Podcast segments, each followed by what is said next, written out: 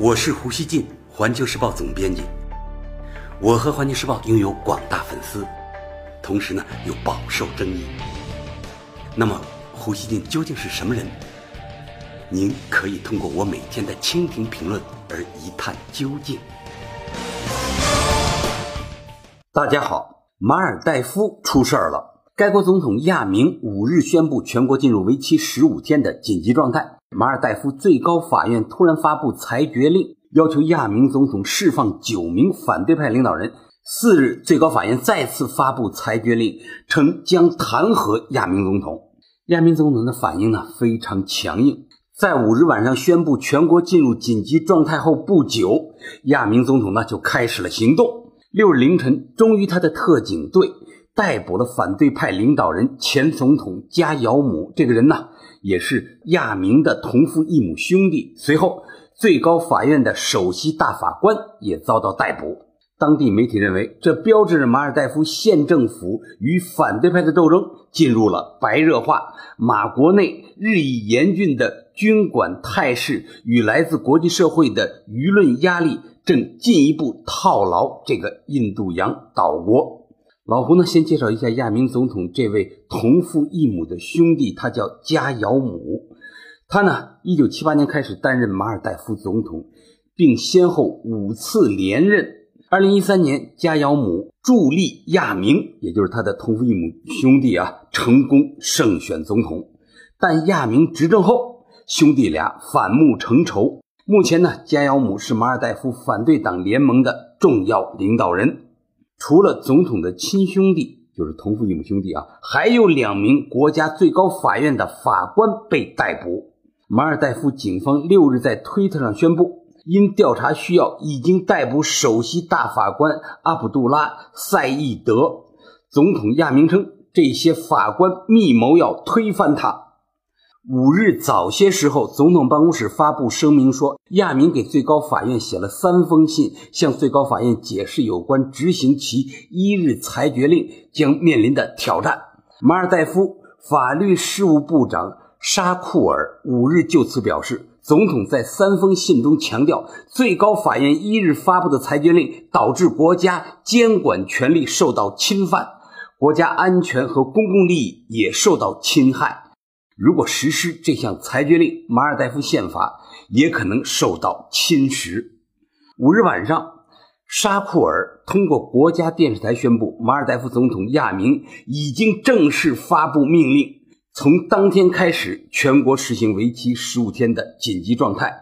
沙库尔表示，亚明总统承诺将确保所有马尔代夫人以及在马尔代夫生活和访问的外国人的安全。尽管实行紧急状态后，某些权利会受到限制，但一般性的活动、服务和商务将不受影响。路透社五日报道，正流亡斯里兰卡的另一名马尔代夫前总统纳西德。正恳请印度出面干预解决当前的政坛危机。他要求印度派一名特使，甚至请印度不惜以军事干预为手段，帮助那些因紧急状态令而被捕的法官及其他被拘禁者。纳西德还请求美国冻结亚明政府的海外金融交易。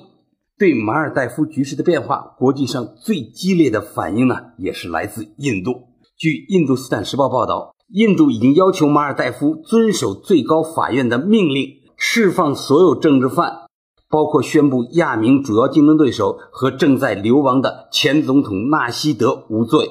印度外交部说，本着民主法治的精神，马尔代夫政府机关必须尊重和遵守最高法院的命令。一位不愿透露姓名的印度官员补充说：“我们正在密切关注局势。”美国和联合国也呼吁马尔代夫政府尊重法律和民主制度，但措辞相对温和些。美国国家安全委员会发表声明说，马尔代夫政府和军队需要遵守法治，允许自由表达和尊重民主人士。整个世界正在关注。美国国务院则对此事表示困惑和失望，认为呢，任何军队和警察都应该遵守最高法院的裁决。英国外交秘书伊博斯呼吁亚明总统撤销其紧急状态令。他说：“马尔代夫民主体制正在被损毁，议会对权力的滥用也深深令人担忧。”联合国秘书长古特雷斯二月二日通过发言人发表声明，要求马尔代夫政府尊重该国最高法院的裁决，并释放被定罪的反对党领导人。他同时还呼吁所有人保持克制。印度对马尔代夫局势的关心明显掺入了更多政治因素。印度时报五日称，马尔代夫总统亚明正设法解除最高法院大法官的职务。而马最高法院消息人士称，正急切等待印度的行动。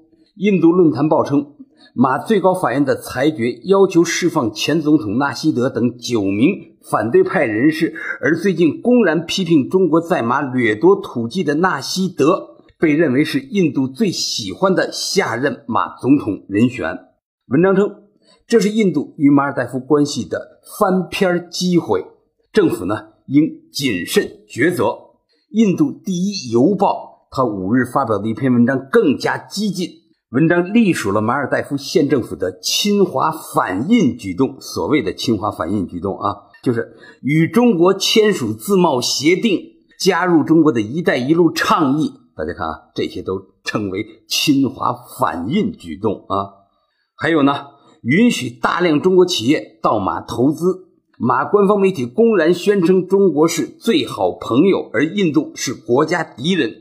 文章最后称，马尔代夫的战略地位如此重要，印度绝不能容许其落入中国的势力范围。印度必须行动起来，确保后院的政治秩序。大家知道啊，马尔代夫是印度洋上的一个小国，以旅游胜地闻名于世，人口呢只有四十万。这么小的国家，又有旅游和海洋捕捞两大产业，人均 GDP 呢在南亚是最高的。本来呢，这个国家应当说不难治理。然而，小国马尔代夫长期面临一个抉择：它该不该摆脱印度的控制，巩固自己作为主权国家的独立性？印度啊，它控制南亚小国的欲望很强很强。视这些南亚小国啊为自己的后花园，对那些小国争取独立自主，特别是对他们与其他大国发展关系，印度十分敏感。印度干涉那些小国的内政，它是公开的，并且认为这样做天经地义。由于南亚事务曾长期是世界大国竞争的死角，就是呢，大国没有关注到这一带，印度那样做一直呢没有受到挑战。但是主权意识的觉醒，在南亚小国可以说方兴未艾，与印度影响力形成博弈，渗透进那些国家的政治生活中。近年来，南亚小国政府是亲印度的或者疏远印度的，成了他们最受关注的政治标识之一。其实呢，所有南亚小国都有摆脱印度过度影响的愿望，但是印度的插手呢？又常常是有效的，能够转化成那些国家的内部政治能量。印度实行西式政治制度，社会组织和力量非常活跃，对邻国的渗透面很广。印度对南亚小国搞颠覆，类似于美国对世界上大一点的国家搞颜色革命。一个国家的实际政治形态都会有多条线索缠绕在一起。马尔代夫这样的小国也不例外，但是呢，亚明政府前面我已经说到啊，最受人注意的地方是他与中国签署了自贸协定，宣布加入“一带一路”，他因此呢遭到了印度舆论的猛烈攻击。亚明政府啊，大概是想对各个大国呢搞全方位的外交，实现马尔代夫利益的最大化，但这呢触怒了新德里。马尔代夫的政治斗争本来是其内政。国际社会提醒他尊重法治，也呢是泛泛的要求。但如果印度带着要扳回一局的念头插手马尔代夫事务，情况就不同了。想必呢，马尔代夫当下承受着来自印度的巨大压力。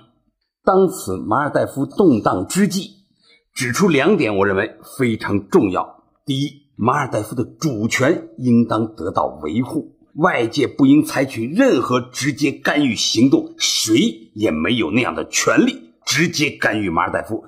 像这个前总统纳西德呼吁印度不惜直接出兵干预马尔代夫，这不行。第二，我认为要呼吁马尔代夫各方克制，以最小代价结束危机，恢复正常秩序，而协调好法律和政府的权威，最有可能实现这个目标。